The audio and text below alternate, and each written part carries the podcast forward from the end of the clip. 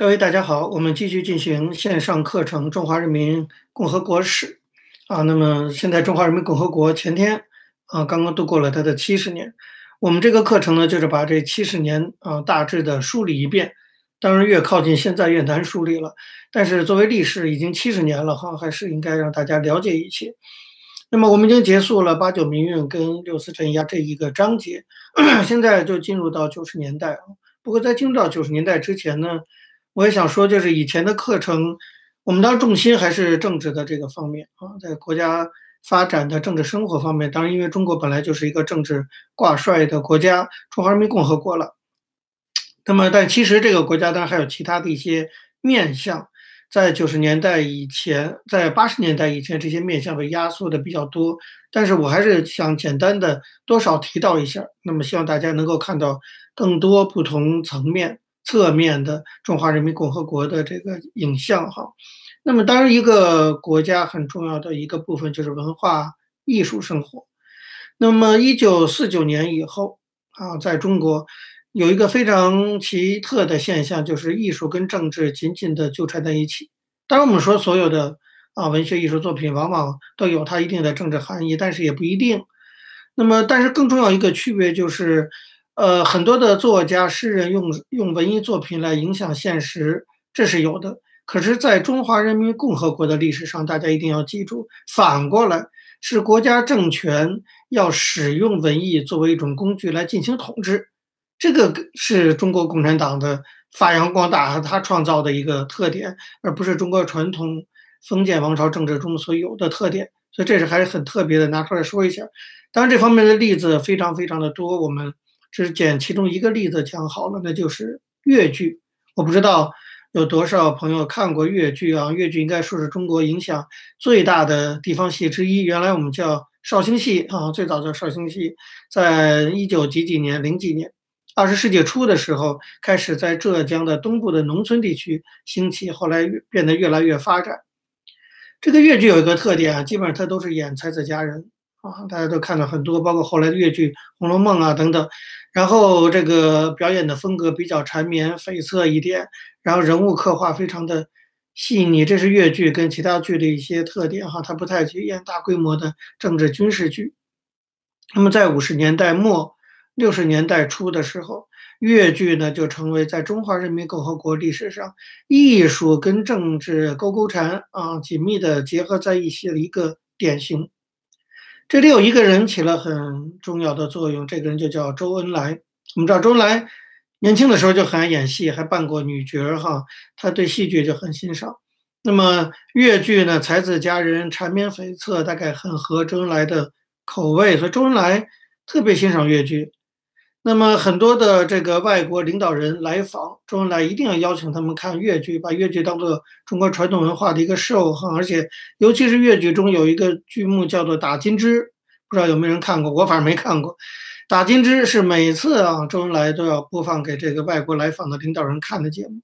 那么在周恩来的带领下，这个在政府的带动下，越剧一度流行全国，成为拍摄戏曲电影最早。最多的一个剧种，那么最典型的就是我小时候看过，我相信很多跟我同龄的人一定也都看过，叫做越剧电影，因为你拍出来是一个电影，但是电影整个是越剧表现的哈，《红楼梦》这个越剧《红楼梦》，迄今为止都是中国 copy 数目和观众数目最多的一个电影，因为在政府的这种推动下，政府。特别卖力的去推动越剧，这本身就是个有趣的事情，当然就值得历史学家做一定的探寻，问一个为什么？为什么呢？因为越剧一九三零年代是在上海成长的，那个时候越剧有个大角明星叫姚水娟啊，那么这个为这个剧带来巨大影响的是后来推动越剧改革一个更著名的一个大角叫袁雪芬。比起这个京剧这些传统剧目来说啊，越剧经过一定的改革，变得更加的舞台化、电影化，或者说更加的真实，拍成电影之后更流传开来了。所以呢，在新的时代，在政府的推动下，逐渐的取代了京剧。那么，随着越剧影响的扩大，很早中共方面就把越剧当做统一战线和宣传工作的一部分，下了非常大的功夫。早在一九四六年的时候。啊，那时候周恩来在上海参加国共谈判，看过一次越剧，一看就喜欢上了。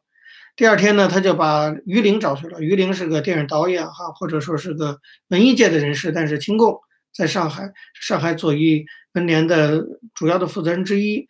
那么当时共产党的人，周恩来把于玲给叫去，跟他说，让他密切观察、注意袁雪芬。周恩来敏感度还是非常高的哈，他知道袁雪芬已经大红特红，让于林关注袁雪芬和他的剧团，因为他觉得这个剧团哈有观众。那么他认为这些观众啊，就是共产党要去争取的力量。那个时候的中国共产党真的是非常非常善于做统战工作，很厉害。你看，连越剧这个领域，他都把它变成统统一工作的阵线。因为袁雪芬有大批的粉丝，所以要去争取袁雪芬。后来呢，到这个一九四九年以后啊，等等啊，周恩来还是念念不忘越剧。那么他还曾经这个。也后来又就是在一九四九年之后，他又派地下又派人到地方剧团去啊，这个去找这个袁袁雪芬呢，就看他现在的这个状况。当时呢，有个叫四小明导啊，这个职称的一个中共的外围组织，一个人叫吴申，就去进了另外一个越剧剧团，就是跟袁雪芬打对台的一个剧团。徐玉兰，我们知道后来徐玉兰演了《红楼梦》哈，徐玉兰、王文娟等等。共产党直接派人进入了徐玉兰的越剧团，徐玉兰的越剧团就主持剧务部，啊，后来地下早在那个时候，其实袁雪芬的时候，地下党也都进去过。那么四九年以后，周恩来对越剧的政治价值非常的重视，充分利用。当时召开全国政协第一次会议，戏剧界一共有三个代四个代表，啊，就是进入到全国政协，那就是中共准备统一战线利用的，大家可以知道是谁。其中一个当然就是袁雪芬。越剧剧种在当时比京剧差得远，可是袁雪芬居然成为戏剧界四名代表之一。当然，另外三个人就是京剧周信芳啊、梅兰芳、程砚秋，这都是京剧代表。你看，四个代表，三个京剧，一个就给了越剧，可见对越剧的这个重视啊。这个有一次啊，这个当然我我看到的一些国内的报刊的回忆文章写的挺有趣的啊。这有一次周恩来呢，请了一些跟越剧有关的人到他们家去聊天儿。那个大家就问周恩来说：“为什么啊？每次外宾来啊，外国领导人来，你都总理你都请大家看《打金枝》这个曲目啊？不知道有没有人看过《打金枝》啊？为什么每回周恩来都选《打金枝》？这个回忆文章写说，这个周周恩来自己陪着外宾看，都看了上百遍了。你看一遍遍的看，百看不腻。周恩来当场就做了一番解释，这番解释可圈可点哈。周恩来说。其实呢，我是想通过《打金枝》这个曲目来教育那些外国人。他说，当时呢，很多的国际友人来我们国家参观，他们都是亚非拉国家的、黑洲的啊，黑人非洲国家的，这个亚非拉国家的。他说呢，我们中国就是要借《打金枝》这出戏，告诉这些亚非拉的第三世界国家，就是你我们这个中国自古就有很开明的皇帝，你们做国家元首也要开明。他讲了这番话。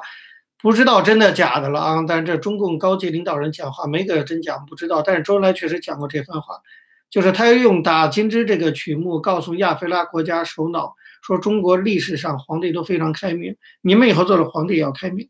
其实毛泽东也曾经做过类似的表述。毛泽东看上的是另一部另一个戏。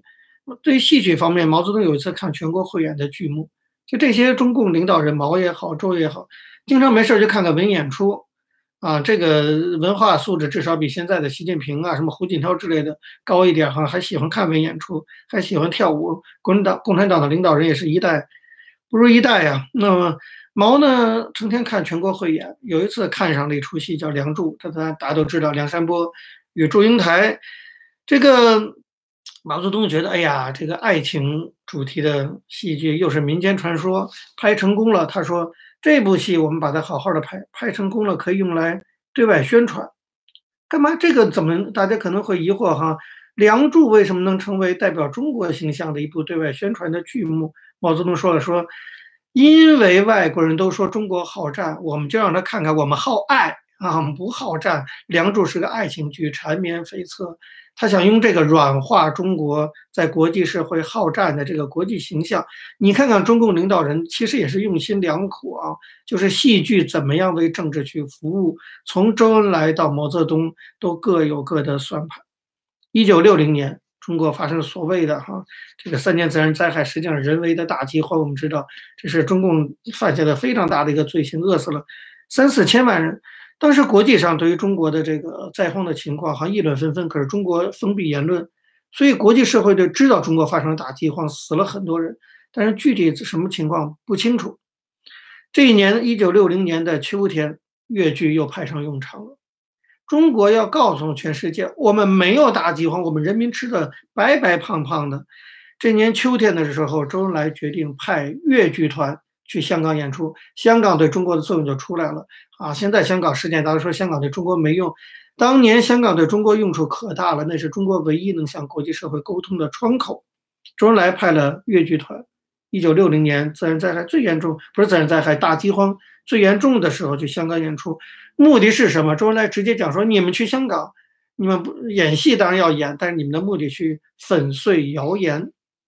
什么谣言？就说中国饿死人了，其实真的是饿死人了，但中共一定要对外说这是谣言，没有饿死人。但我们都知道这是中共一贯的一个特点。哈，越剧团到了广州之后，没有去香港，先用了半个月的时间休养。这是《三联生活周刊》上一篇文章写的，看到我真的是，这是又好气又好笑。这个越剧团到了广州，先休息半个月。这半个月主要干什么？就是吃。哎呀，喂猪一样吃喝加培训，当然要做政治思想工作哈。但主要任务是吃，专门请了一个广州师傅给越剧团做菜，让大家撒开了吃，吃的每一个人都胖胖的，脸色红润。都吃好了之后，看了啊，每一个人都已经胖乎乎的，脸色红润了。之后，十二月二十九号才让放他们到了香港。到了香港之后，这些人就开始到处参加记者会呀、表演呀。香港有些舆论看了真的就很困惑，说：“哎，说谁说中国大陆没有饭吃？你看，这不是中国人很健康、很精神，一个个胖乎乎、脸庞红扑扑的。这个看来啊，这是帝国主义的宣传。”中国人没有饿的，说什么？因为那时候外界都说中国人大饥荒，饿死几千万人都快饿死了。哎，没有越剧团没有。其实这些越剧团的人也饿得够呛，半个月强行喂猪一样的灌食，哈，灌的他们这个样子。后来一九六三年的时候，越剧名角徐玉兰见到了刘少奇，刘少奇还说呢，刘少奇说：“你们一九六零年去香港演出是做统战工作，非常出色，非常成功，成功的告诉了全世界人民，中国人胖乎乎。”红扑扑的，没有饿，没有饿死人，我们吃的可好了。他说：“谢谢你们，你们做的很成功。”越剧就居然这样啊，成了中共对外统战和欺骗全世界的一个工具。所以我举这个例子，就是虽然它是个很小的一个故事了，但是就是一九四九年以后，文艺跟政治之间这种错综复杂的关系，是跟一九四九年以前完全不同的。我还是要强调一遍，一九四九年以前，大部分的情况是那些文艺的作者。啊，文学艺术的作者们试图用自己的笔和作品去影响社会、影响国家政权。那么，一九四年以后是反过来，国家政权利用文艺作品试图影响社会、影响国际舆舆论，这是一个非常大的差别。那么，在中共上层的这种支持下，虽然才子佳人这样的主题按理说跟阶级斗争的时代主题非常不相称，但是越剧还是登上了全国的舞台啊，因为它毕竟能起到统战的作用。代表作就是刚才我讲的。徐玉兰、王文娟主演的戏剧电影《红楼梦》，当时一九六二年上演，在全国引起非常大的轰动。哈，我小时候当然都已经是一九六二年上演，我六九年出生，但是演了很多年，我小时候也看过。什么？其中林黛玉在那儿哈，徐玉兰演的《葬花》《焚稿》《哭灵》这些抒情大戏，可以说家喻户晓。在那样严酷的阶级斗争的那个环境下，也算是吧。虽然它的目的是统战。也算多少哈带了一些软性的成分，那么这是啊八十年代以前，八十年代以后的一个典型的艺术跟政治紧密连接的特点，那当然就是大家都耳熟能详的，到现在我们已经骂都骂不动了，实在是懒得骂了，已经把所有能骂的话都骂完了的春节联欢晚会。可是我要在这里特别讲，春节联欢晚会今天我们都在骂，可是在八十年代的时候，它是个非常正面的东西。它是整个时代社会进步的一个象征，只是到了九十年代以后，尤其到了今天，成了一个不堪入目的一堆垃圾了哈。但是，不过我要讲说，春春节联欢晚会仍然要写进中华人民共和国的历史，因为它毕竟曾经是整个一九八零年代、八十年代的一个象征。八十年代的很多象征思想启蒙啊，包括八九年的这个民运等等，包括这个呃平反冤假错案啊等等，啊，包括中国的体育崛起，但其中一个就是春晚的出现，可以作为整个八十年代这个时代特征。当然，春节我们都知道是中国人一年中最大一个传统节日哈。那么春节联欢晚会在一九八零年代就成了春节最重要一个内容，到今天好像还似乎仍然如此。春晚最早第一期是哪年？我不知道，底下有没有朋友还记得春晚？我们来看一下哈，这边我能看到聊天室，谁还记得春晚第一期是哪一年呢？第一年春晚是一九，Google 掏出手机，各位，没有人说手机都没电了。有没有人呢？各位，春晚第一年哪年？没有人知，没人知道。试试看，大家都在聊什么呢？有没有人能跟我说一下，在聊天室的朋友，这个春晚是第一年哪年？好，没人知道。一九八三年，一九八三年的春晚哈是直播。哎，已经有人知道了。有人说八二，习近平你错了，习近平经常犯错。谢雪涛说对了，就是八三年。大家要知道，春晚刚开始的可不像现在是预录的。春晚第一届开始是直播啊，直接就当事先经过彩排，但直接就播了，不是预录下来。现在都预录了播的，而且当时第一届春晚，我那时候虽然小，但是已经开始看春晚了哈，我印象非常深。那个时候的春晚非常的民主化，就是它的舞台跟观众之间没什么距离，哪像现在是吧？在舞台上演，然后底下坐一桌子，那在那嗑着瓜子哈哈傻笑，罐头笑声，反正他们在台上，观众在台下。八三八四年春晚都不是，大家围一圈演员在中间表演，没有严格的舞台，而且晚会也没有什么像现在这样中间一大堆这种主持人，节目内容更是大幅度减少政治化的成分。春晚八三年、八四年刚一开始的时候，主要就是相声、小品和歌舞，其实就这三类，其很少有其他的那些东西哈，更不会有什么红军啊什么那些表演，目的就是为了让大家娱乐，当时就讲得很清楚。所以这个东西一出来非常成功，全国人民看春晚。那时候的春晚，尤其大家想想看，在啊文革刚刚结束，文艺方面一片空白情况下，突然出了个春晚，相声、小品、歌舞，所以一下子轰动全国，真的是得到全国老百姓的喜爱和拥护。那真的就变成大年三十晚上家家户户看春晚，那个收视率应该也是人类历史上创纪录的哈。当然，按照后人的评价，就是说春晚当时有一个特点。它让所有参与的人都能够体验一个快乐的过程，自然、轻松、欢快，整个一台节目充满喜剧色彩。那想想跟今天的春晚，今天春晚动不动就流泪激动，你说大年三十的，你让人家老百姓看着在那儿流泪，你这多缺德呀！八三年、八四年的春晚可不是这样，再再让你充满了笑声。当时真正是春节联欢晚会。在八十年代的中国人的文化生活中扮演了一个非常非常重要的角色。这里有一个这个一些小故事，你比如说八三年春节联欢晚会上，当时有一首禁歌啊，禁止了的歌，中宣部正式明文，八零年还是八一年下文禁止了，就是《相恋》，李谷一唱的《相恋》，说它是靡靡之音，说他模仿邓丽君的什么那些小城故事多之类的，所以被禁了。可是这首歌《相恋》，李谷一唱的《相恋》在全国非常的广泛，我们人人会哼。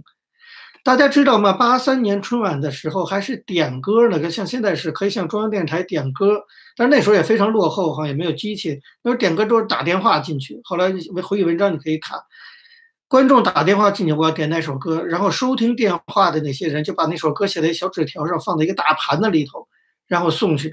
后来端了几大盘的小纸条，几乎写的全是《相恋》。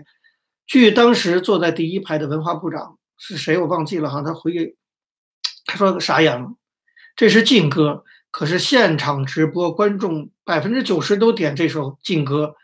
这个部长说，他当时跑到场外来回踱步，决定怎么办。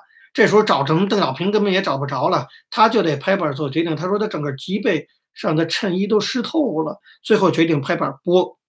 这是中国八十年代，虽然是禁歌，但是只要老百姓希望播，当场李谷一上。李谷一已经准备了好几个不同的歌曲，但是其中也包括《相恋》。他以为不会让他唱，结果最后让他唱。李谷一唱了《相恋》，《相恋》这首禁歌就此打开，从此中国流行歌曲就打开了。这位所谓的靡靡之音，既然《相恋》都可以唱，其他很快就都出来，中国的文艺一下子就放开了。这是春晚曾经扮演过的一个非常非常重要的一个角色，哈。你比如说，在八三年的春晚中，还有一个著名的小品，我不知道年纪大点的人还记不记得，叫《吃鸡》，啊，默剧。就是王景瑜演的。王景瑜现在好像已经去世了，不知道是不是真的。好，我隐约记得，就吃鸡，他就是不讲话啊，就模仿吃鸡动作。这种没有任何政治含义，纯粹的娱乐，有点像老北京的天桥。这才是当年的春晚，逗得大家笑得前仰后合。从此，小品就成为流行的娱乐性作品。后来才有赵本山啊这些人。这些东西我还是强调，没有任何政治符号在内，所以使得春节晚会成了中国文化生活的风向标。但是慢慢的，我还是强调，春晚有了一些从春晚的角度去影响社会进步的意向，而不是这个政府利用春晚来做宣传。你比如说八四年的春节晚会，但是那个时候也有也有这个。中共政府内部的人哈，就是包括中央电视台的人，包括这些编导等等哈，开始去希望能够推动一些原来的禁区，比如说八四年的春节晚会就开始引进了港台的艺人，八三年开开放那个相恋，八四年引进港台艺人，比如说台湾的黄阿元，现在不知道哪儿，只有我只记得阿元肥皂。黄阿元、陈思思，然后香港的奚秀兰、张敏敏，大家张敏敏唱的《我的中国心》，那时候都非常流行。奚秀兰是典型的，那个时候哈，八三年，现在都没人知道是谁了啊，流行歌曲。那么使得整个充视率在八收视率在八四年又冲上新高，出现全国人民同一时间看同一套节目的现象，就是八三年、八四年开始一再的突破啊，春晚的影响力也达到了。顶峰，深刻的影响到整个八十年代中国文化娱乐的一个特点。但是呢，情况开始慢慢的变化，这才好了没几年。当然后来有费翔这些都来唱啊等等。八六年，其实大家都说春晚是现在开始堕落，也不是很早就开始。中央一看到春晚影响开始大了。而且收不住了，就开始要管束了。一九八六年，中国的广播电视电视部就下令禁止各地方台在除夕播制同类的文艺晚会，让大家所有的人都要来看春晚，就准备把春晚塑造成一个国家的要求每个人必须看的、具有垄断地位的这样一个啊联欢晚会。这个性质其实就已经开始慢慢改变了。在八六年以前，其实各个地方台都有自己的春晚啊，那那现在也有人呼吁是要打破这个垄断地位了等等。那么春晚除了是八十年代整个一个时代象征外，它还有第二个特点，就是它到后来变成了纯粹是政府宣传的一个喉舌。因为春晚在八十年代积累了大量的声誉，有了巨大的社会影响，啊，特别是在八十年代代表了时代气息。我还记得八九年的这个春晚啊，这个谁呀？这个姜昆讲了个相声，那个相声具有这个真实预言能力哈。他讲说这个天安门广场像这个菜市场一样。啊，那时候还敢拿天安门广场开玩笑呢。姜昆讲的笑话说说天安门广场大家在这卖菜啊，干嘛嘛，反正搞非常乱。他说还不如在那个天安门广场呢安一个机关哈，脚一踩上，整个大翻板，所有人都掉进去了等等。结果说天安门广场像菜市场，结果后来真的哈，学生占领了天安门广场，虽然没有像菜市场，但是把整个天安门广场被占了哈，多少有点被隐喻到了。所以后来我们开玩笑说，是不是共产党会啊，按照相声界的建议哈，这个弄个大。机关，然后吧唧的把我们都给翻到天安门广场地底下去了。这是八九年的春晚，那么呃，可见春晚相在八十年代，尤其到了末期，已经具备一定的时代气息，跟当时的社会气氛、跟民意都有所呼应。而且到春晚在八十年代的八七年、八八年、八九年的春晚，很多的相声小品开始讽刺当时社会上关注的一些热点问题，就是从这些表演者的方面试图去影响。启蒙社会的进步，那么对于一些人性化的文艺作品的需求，也支持了春晚的收视率啊。那么更像一个大型的联欢会哈，这些都来自主要的这些呃当年的春晚的这些工作者。那么最大的一个转折哈，就是到了九五年，我觉得春节联欢晚会到了九五年，大家记得吗？一九九五年的春节联欢晚会，忘了是叫什么一个歌手，现在肯定也跟我一样，也年纪大了，估计也胖了。叫今儿今儿个咱们老百姓啊，今儿个真高兴。那歌好像叫今儿个真高兴，那歌词是咱们老百姓啊，今儿个真高兴。九五年，我想我在哪？九五年我还在第二次坐牢之前呢，所以我有看的那年的春晚。就是那个大彩绸带呀，锣鼓喧天，然后那一个流行歌偶像歌手带着大家唱《咱们老百姓啊，今儿个真高兴》。你想这里的政治气氛就政治含义就已经很充分了，就是要体现这个什么中国经济发展、社会和谐、人民喜乐、蒸蒸日上。总之就开始表演这个节目。当时就有评论者指出，啊，近于官则高调，春晚为观众增添喜庆气氛的原始义务，已经替代了为代表观众表表达快乐的权利。由权力表演出的快乐，高调而空洞。那那个时候的评论已经指出这一点了。然后有人说：“今儿个真高兴，这首歌就是这样的一首歌。”那么我们都知道，现在每年的春晚都有那都的整个的节目安排都要回顾过去的一年中国重大事件。春晚已经完全变成政府的喉舌。比如说二零一一年的春晚，大家记得吗？在事先规划的情况下，内容中一定要包含什么？呃，中共建党九十周年进了春晚，亚运会的成就进了春晚，送别十一五，迎来十二五也成了春晚节目的主题。老百姓抗击玉树地震，什么汶川三年重建提前完成，感动中国的人物，道德楷模，在二零一年以后的历届春晚中，这些主题纷纷的占据春晚的主要内容，这个春晚就已经没法看了。创作者要去猜测导演的意图。导演要去猜测中宣部领导的意图，中宣部领导去猜测中央政治局的意图。一台文艺晚会成了整个国家进行政策宣传的平台。当时《三联生活周刊》的主编叫王晓峰，他就曾经非常尖刻地指出过，深刻地指出，他说中央电视台春节联欢晚会是这样的一个东西，什么东西呢？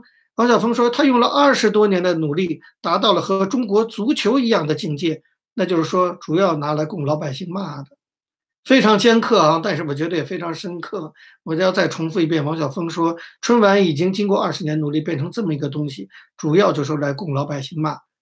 春晚已经从八十年代让老百姓笑，到了九十年代至今，变成了专供老百姓来发泄和臭骂的一台节目。这就是典型的一个哈，这个中国文艺跟政治紧密勾连，而且文艺被政府去利用。八十年代的时候，我觉得春晚包括很多的演员，像李谷一啊等等，啊，包括那些编导，那么通过他们的努力，试图用春晚带动整个的社会的欢乐气氛。可是九十年代之后，春晚开始被政府劫持，开始强行的哈把它变成一个政府的政策宣传平台哈。那么这里头更是一个极大的一个跟八十年代的变化哈，就是加入了重大的这些商业性的色彩，比如说二零一零年的春晚。这个什么我最喜欢的春晚节目的冠名权让郎酒集团给标下了，花了一点亿人民币。我们知道现在春晚就变成一个巨大的腐败集团，那上什么广告出什么东西，那里中央电视台为这个赚的就不知道多少钱。所以中电中央电视台是个非常非常有钱的单位，这是春晚来的。但是最后我还要讲就是。作为我这一代人了啊，我今年五十了。我们八十年代成长的时候，春晚对我个人来讲，其实还是一个美好的记忆，当然已经是个记忆了。现实中这些春晚已经跟我没关系，我现在根本不会再看春晚，绝对不要看哈。我尤其春节的时候，可能还吃点好东西，我怕看了后全吐出来。可是八十年代时候的春晚对我来说，真的是一个美好的一个记忆啊，因为它为那个时代其实提供了一些文化上的一些标志性的人物。你比如说，这个李谷一、费翔、赵本山、姜昆等等，都是在那时候的春晚上开始丰富社会文化生活的。另外，王菲和那英在一九九八年的一曲《相约九八》，大概也是奠定了两个人的地位。第二呢，春晚我觉得还是某种程度传达了一些社会信息。刚才我讲，像姜昆那样的相声啊等等，代表当时的改革开放等等。第三呢，我觉得不管怎么样，春晚在八十年代以来，它至少成了一个大众记忆的一个载体。就很多人会回忆到八十年代、九十年代的时候，当然都会提到春晚。这也是春晚在中国华人民共和国历史上，我们不从价值是非的观点去讲，我们纯从历史的角度讲。我为什么说春晚应该写进中国的历史？就是它毕竟是一个美好时代的记忆，也是一个时代的象征，甚至也是一个被政治利用的一个标志性的东西。所以它完全是中华人民共和国史史上值得写下来的这样的一个。现象，我们可以称为春晚现象。好，其实我就很就简单的哈就介绍，因为这方面其实内容太多了。那么我们过去在清大教课的时候还讲很多哈，包括比如说崔健的音乐呀、王朔的小说呀、张艺谋的电影啊等等，文艺跟社会现实的这种关系，在中华人民共和国历史上。扮演了非常非常重要的角色，包括在文革和文革以前。但这个范围太广，不可能一一涵盖哈。简单的讲这么两个例子。那么除了文艺。文化生活和政治之外，当然很中国在九零年代以后最重要的时代主题是什么？就是经济发展。这个经济发展到今天成了中共所谓的丰功伟绩的主要内容啊。说中国从九十年代年代初开始高速的经济发展，但这个经济发展的真相到底是什么？怎么发展起来的？发展中出现了哪些问题？是不是像中共所说的那样的，真的有这样的高速发展？从下节课开始，我们要进入到九十年代以后中国的经济体制改革这样一个章节。好，今天课就到这儿，谢谢大家。